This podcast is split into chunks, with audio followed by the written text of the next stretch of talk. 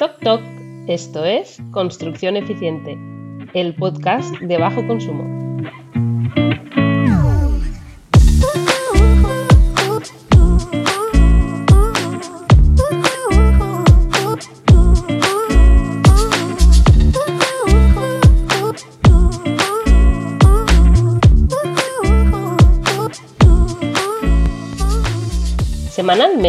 Compartiré opinión con profesionales influyentes del sector de la construcción.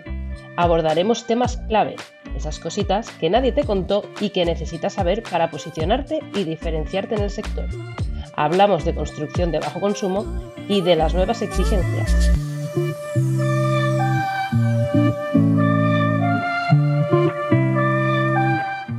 Soy Sandra Casero y esto es Construcción Eficiente. Adentro.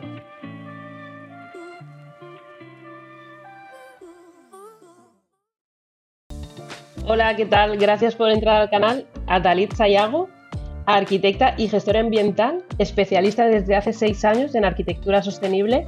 Has enfocado tu carrera profesional en formar arquitectos, estudiantes de arquitectura, diseñadores e ingenieros eh, en México, ¿no?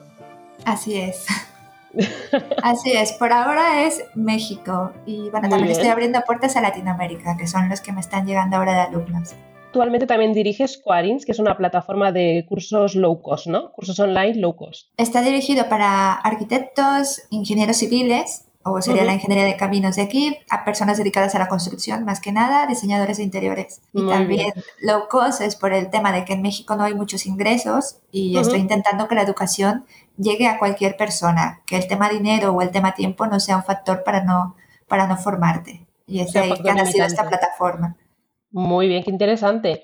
Entonces, actualmente estás desarrollando, estás desarrollando un nuevo, una nueva metodología ¿no? para formar a estos estudiantes, arquitectos, diseñadores e ingenieros en arquitectura sostenible. ¿Qué nos podrías contar de la arquitectura sostenible? ¿Cuáles son los pilares que la sustentan? ¿En qué se basa? Bueno, la arquitectura sostenible digamos que sería el todo, ¿no? Es tratar de buscar una arquitectura que sea más amigable con el medio ambiente, y las tres bases de la sostenibilidad, ¿no? La parte económico, la parte ambiental, la parte social. Es una arquitectura que va a tomar en cuenta todos estos tres fundamentos de lo que hoy sería la, la sostenibilidad y lo que, bueno, informe de Brundtland, decir, consumir recursos, pero también cuidarlos para las generaciones futuras. Y en sí una arquitectura sostenible es lo que se basa.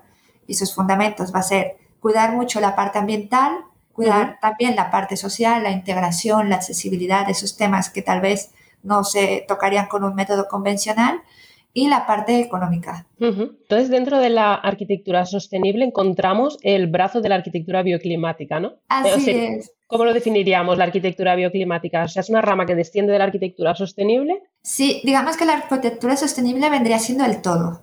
O sea, el, todo, porque también incluye una parte del urbanismo, la parte de la movilidad de la persona cuando sale desde la vivienda, y el, la arquitectura bioclimática va a ser el método, la forma de diseñar la vivienda. Y ahí sí ya va a tomar en consideración el tema del confort, de cómo se siente la persona dentro de la vivienda, ya sea a nivel térmico, a nivel olfativo, a nivel de, de lo que está viendo. O sea, son varios factores que intervienen para, para su diseño, pero eso sí sería como que la parte esencial de, la arquitectura bioclimática. Lo que, por ejemplo, la arquitectura bioclimática utiliza mucho los recursos naturales, ¿no? Para hacerla efectiva. Por ejemplo, tiene muy en cuenta el tema del agua. Sí, bueno, como su nombre lo dice, ¿no? Bioclimática se va a centrar más en la parte de, las condiciones climáticas, el tema de la orientación, el tema de la ubicación, también si hay microclimas, el uso del agua, uso eficiente del agua, el, el, uso eficiente de los recursos dentro del propio edificio.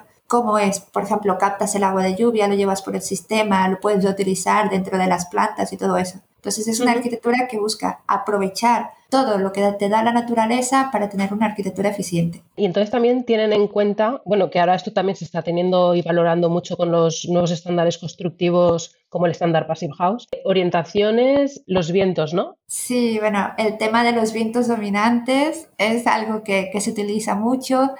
Eh, hablamos dentro de la arquitectura bioclimática de un tema que sería la ventilación natural. Cómo aprovechar de la mejor forma la propia ventilación natural. Y hablamos ya sea de cómo, si no tienes doble fachada, de hacer una ventilación cruzada, ¿cómo puedes buscar la manera que mediante el diseño generes una ventilación cruzada, ya sea con ventanas, no sé, perpendicular o cosas así, sino se trata de con, con, chimeneas, ¿no? Por ejemplo. Sí, utilizar chimeneas de viento, inducción por medio de, de ciertos mecanismos.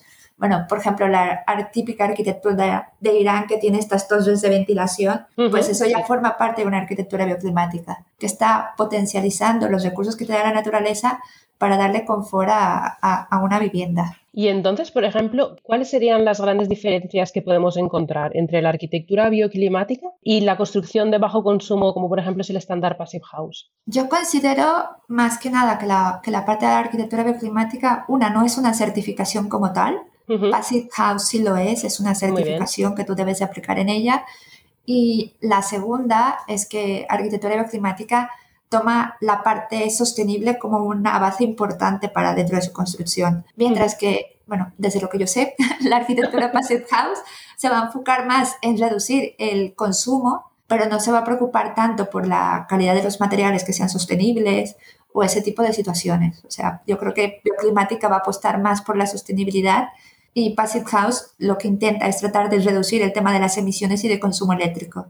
Sí, Passive House, digamos que se centra en minimizar la demanda energética y es cierto que, por ejemplo, no tiene en cuenta el origen, ¿no? Por ejemplo, en el tema de aislamientos, tanto el origen del propio material a contemplar este tipo de, materiales ¿no? de, y de orígenes de estos materiales. Y mm, entonces quizá la arquitectura bioclimática se acercaría más a lo que es una certificación medioambiental, ¿no? Sí, bueno, de hecho, yo soy más partidaria de que arquitectura bioclimática no tendría que ser como que algo obligatorio, sino sería algo que tú ya por naturaleza de arquitecto tendrías que saber desde el inicio, porque sola, solo es aprovechar lo que ya te da la propia ubicación para construir y diseñar una vivienda. El problema, por ejemplo, en mi caso fue que yo estudié arquitectura y te decían las claves de, bueno, tal vez esta sería una orientación básica, o aquí debes de colocar eh, la cocina, aquí el dormitorio, aquí, bueno, la sala, la estancia, y se preocupaban más en lo funcional y en lo bonito, y que a nivel estructural funcionara.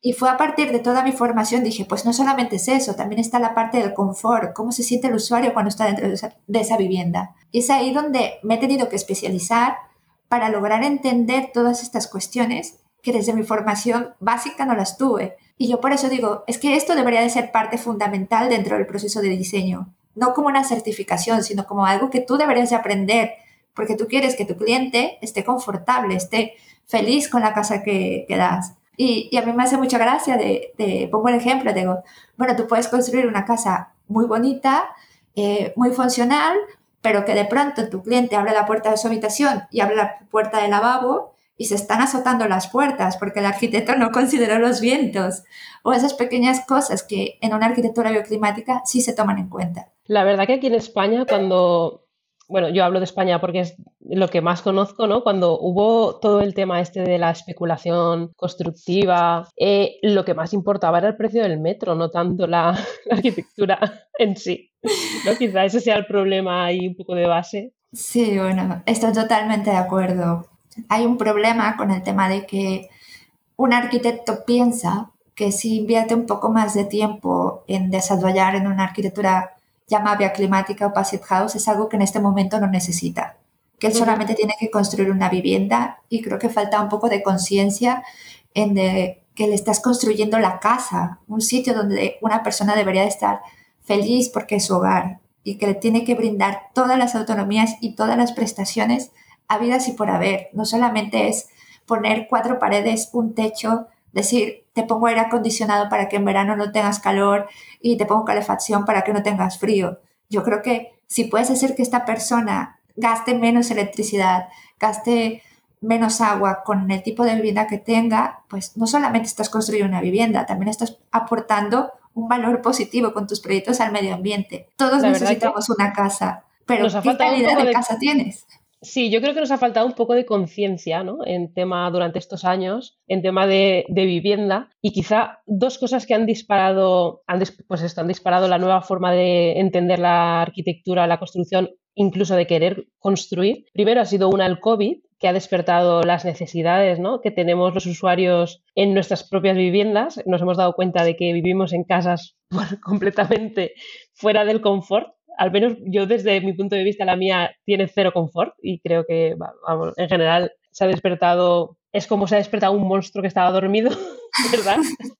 Sí, todos se dieron cuenta que necesitaban luz natural, que necesitabas abrir una ventana y decir que me dé un poco el sol o el viento. Claro, tener, un tener un balcón, ¿no? Por ejemplo, algo tan que en un principio cuando yo, recuerdo que cuando cuando, cuando yo me compré mi vivienda había gente que decía, no, es que yo me lo compro sin balcón, ¿para qué? Si yo no lo uso. Yo pensaba, ostras, al menos poder abrir una ventana y poder salir, ¿no? Que te dé un poco el aire. Y claro, cuando sí que es verdad que cuando el tema del COVID, claro, tampoco te planteas nunca que vas a tener que estar encerrada 24 horas en una casa por dos meses o tres meses. Pero bueno, es una, una de las necesidades que, que si no existían se han despertado. Y otra, otra necesidad que ha despertado es eh, las propias certificaciones, ¿no? Porque lo que hablamos muchas veces de las titulitis que tenemos todos, ¿no? Que todos queremos decir yo soy, yo soy, yo soy. Pues las titulitis ya no solo las vamos a tener las personas, sino que también las van a tener las casas. Van a tener los certificados, pues, de certificaciones medioambientales o certificados de los propios estándares constructivos. Y ahí es cuando la gente ha empezado a investigar acerca de la arquitectura sostenible, ¿no? Para poder adaptarse a, estas, a estos requerimientos de estas certificaciones que al final te van a, si las, si las conoces, te van a posicionar respecto al resto. Sí, no, claro, bueno, por ejemplo, pongo dos casos, ¿no? En, México, que es mi país y es donde siempre he construido, no tenemos una obligación por cumplir ciertos estándares, llama de eficiencia de luz, nos piden un mínimo. Si una habitación es de 4x8, pues tendrías que tener una ventana del 25% de tal. Y es todo lo que te dan.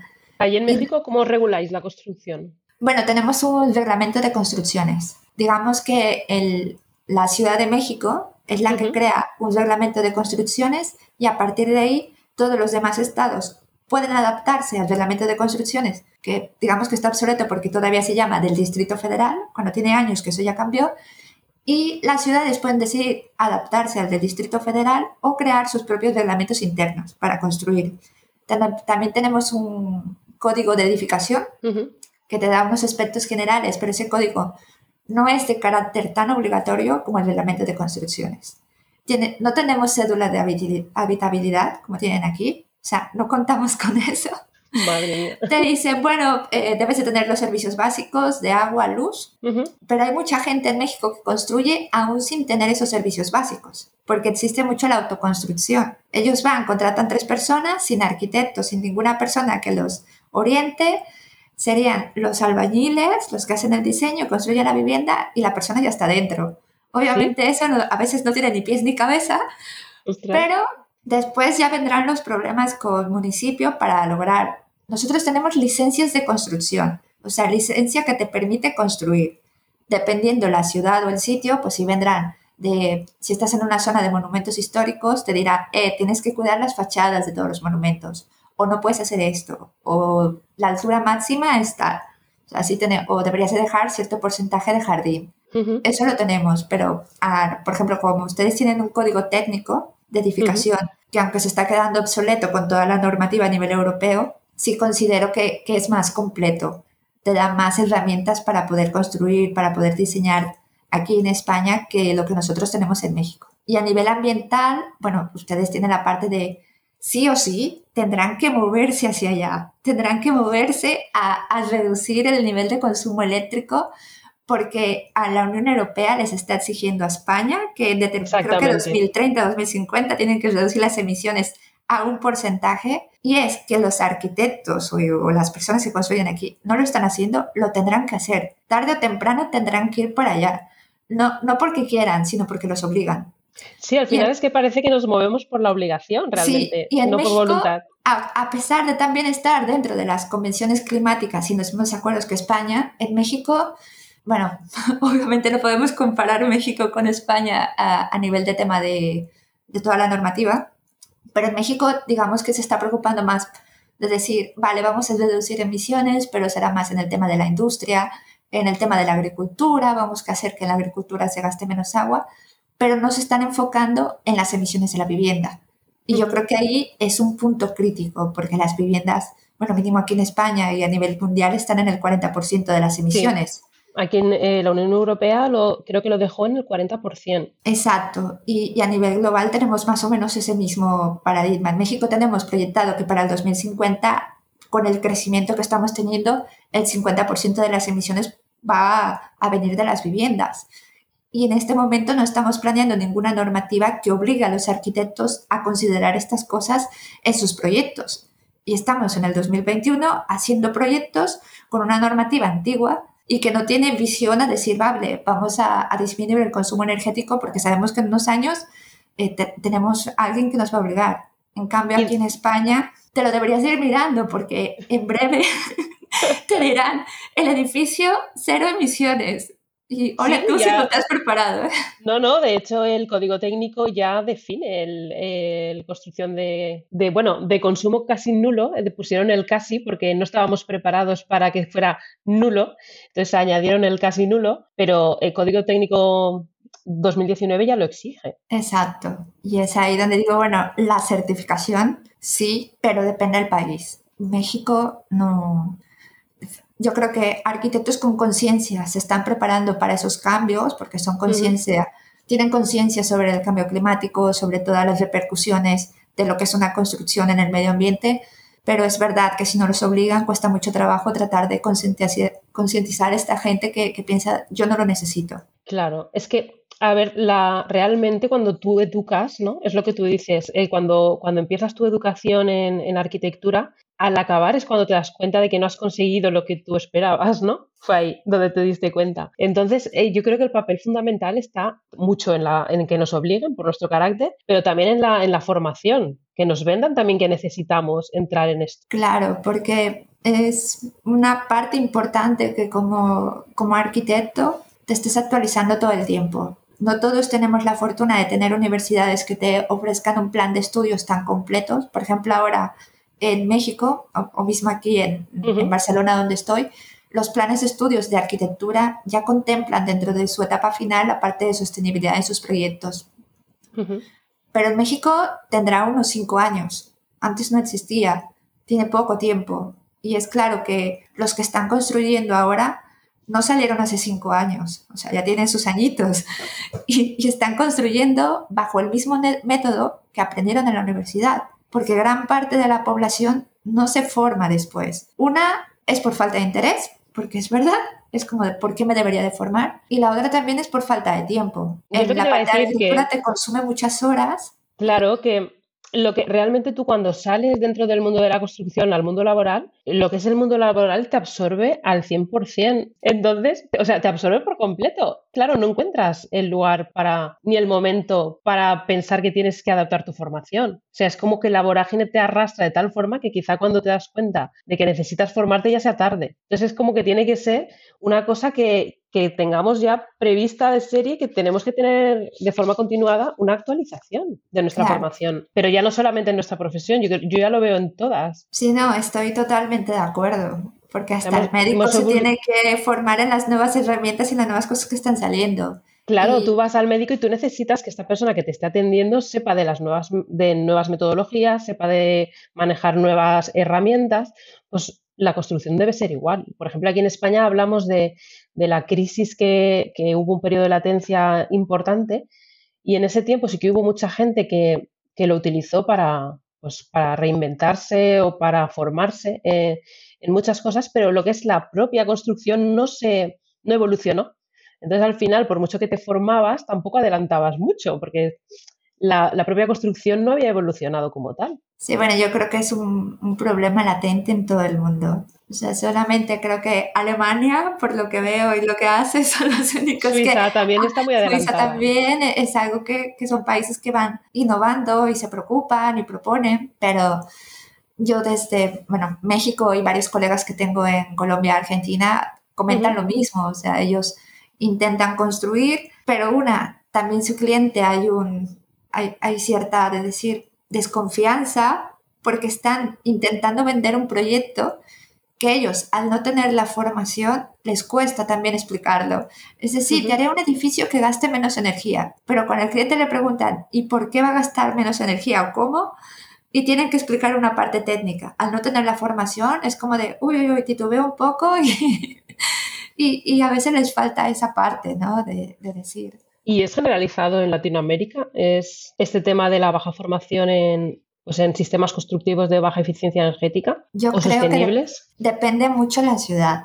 México, México es un país muy impar. En México el problema es que las mejores universidades están concentradas en el centro del país y algunas en el norte, y hay estados muy al sur que tienen buenas universidades, pero que tal vez no tienen las, la suficiente subvención o suficiente dinero que les ayude a mejorar su plan educativo. Entonces estás viendo que en el centro del país, bueno, Ciudad de México, las universidades están renovando su plan de estudios. Por ejemplo, la, la UNAM tiene un plan de estudios que tiene pocos años que lo ha actualizado, que la UNAM es como que la máxima casa de estudios en todo el país. Todo el mundo, si quiere estudiar arquitectura, quiere entrar a la UNAM, porque sabrás que el modelo educativo que tienen es muy completo, quien sale de ahí pues tendrá un poco más de visión, algunos eh, temas de si quieres buscar trabajo y vienes a la UNAM, pues tendrás más oportunidades y, prestigio.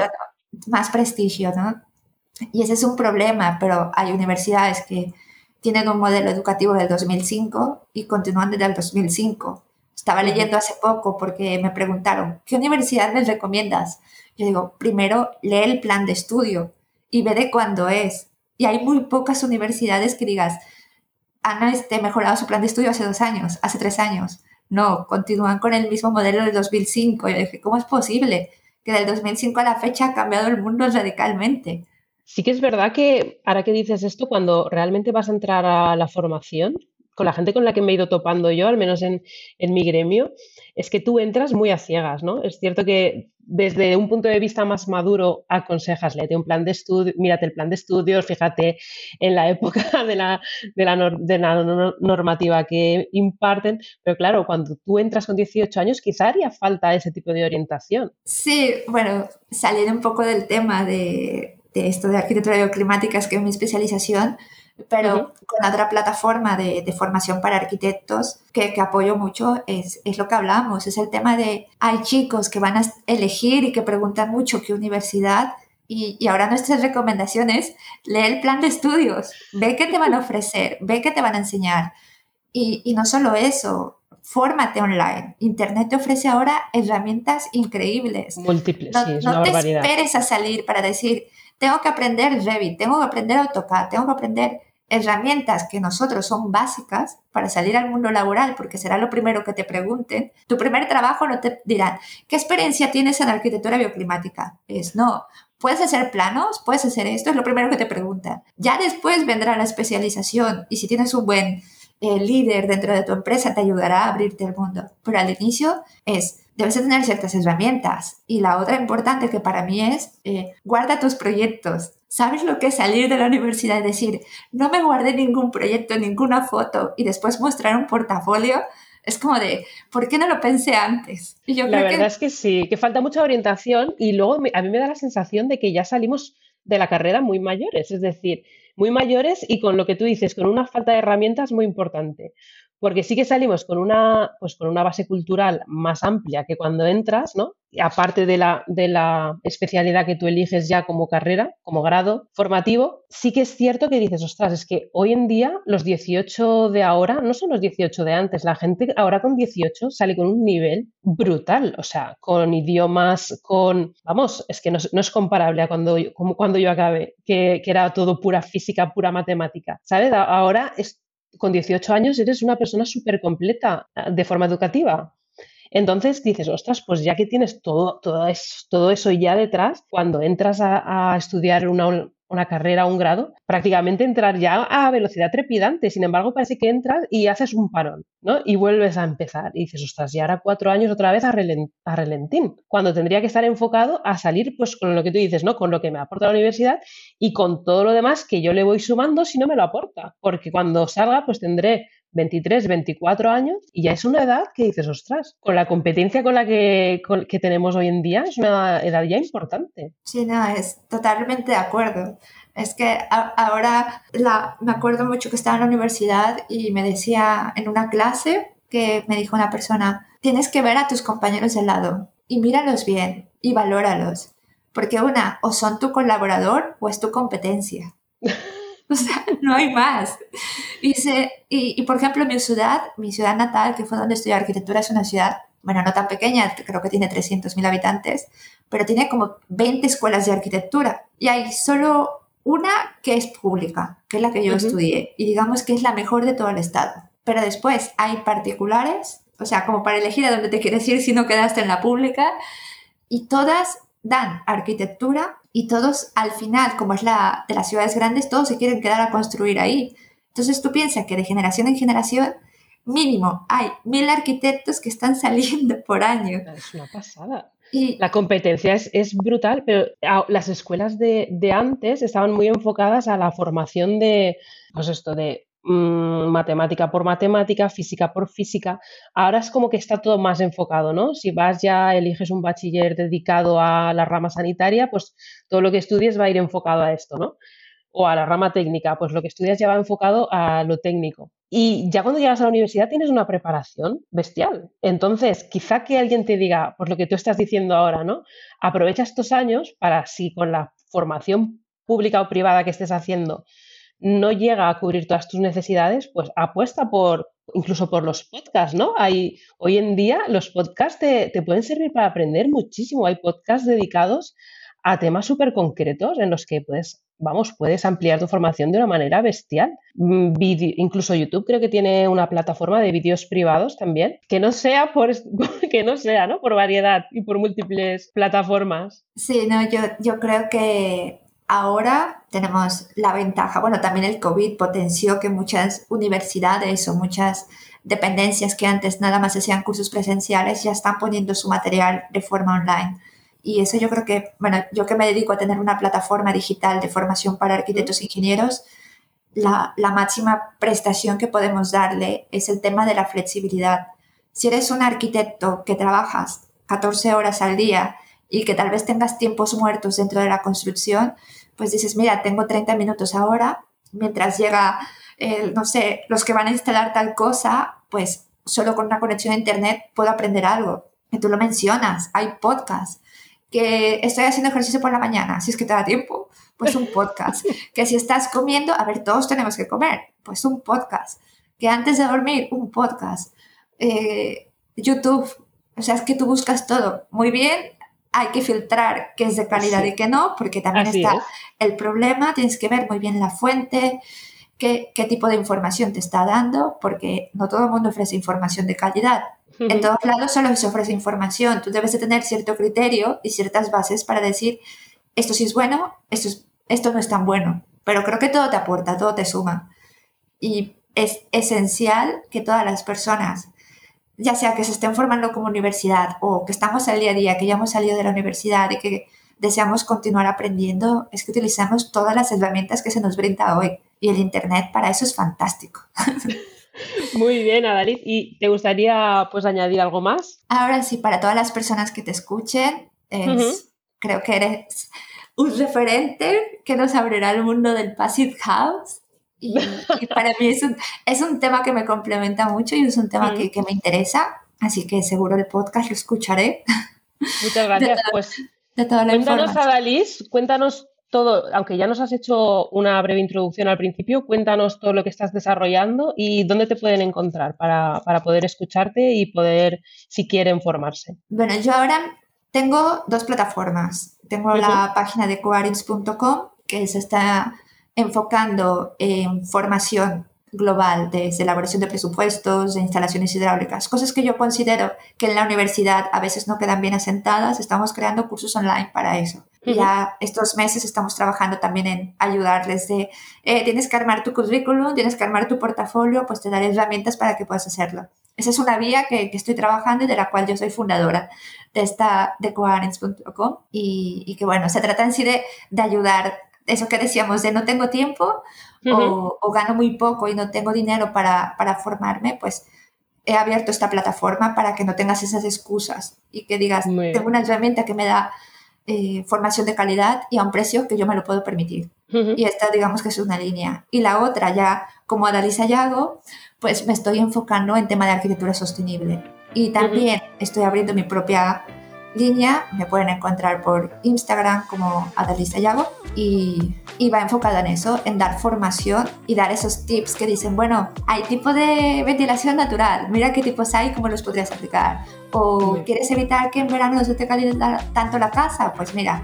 Y todo va enfocado a, a nivel de arquitectos, ingenieros y diseñadores tengo ya mi, mi, carrera, ya soy arquitecta e ingeniera diseñadora y quiero ampliar mis conocimientos para poder aplicar la arquitectura sostenible. Pues entonces, curso de Adalid. Sí, de hecho me encuentran como arq.adalisayago, arq.adaliz.sayago. Lo dejaremos escrito todo en la descripción, como colgaremos eh, podcast y vídeo.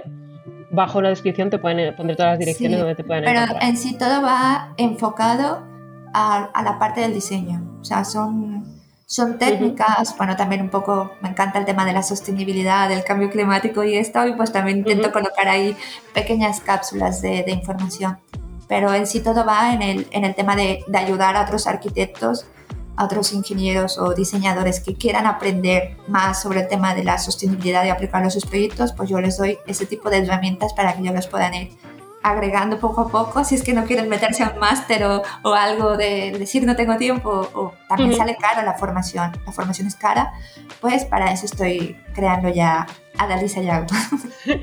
Muy bien, pues mucha suerte Adalisa en tu proyecto, pues me encantadísima de, de haber tenido esta charla contigo, de haber intentado resolver algunas diferencias entre la arquitectura sostenible, bioclimática, construcción de bajo consumo, le podemos dedicar más adelante algún episodio más y hasta la próxima. Hasta la próxima, Sandra. Muchas gracias. Un abrazo.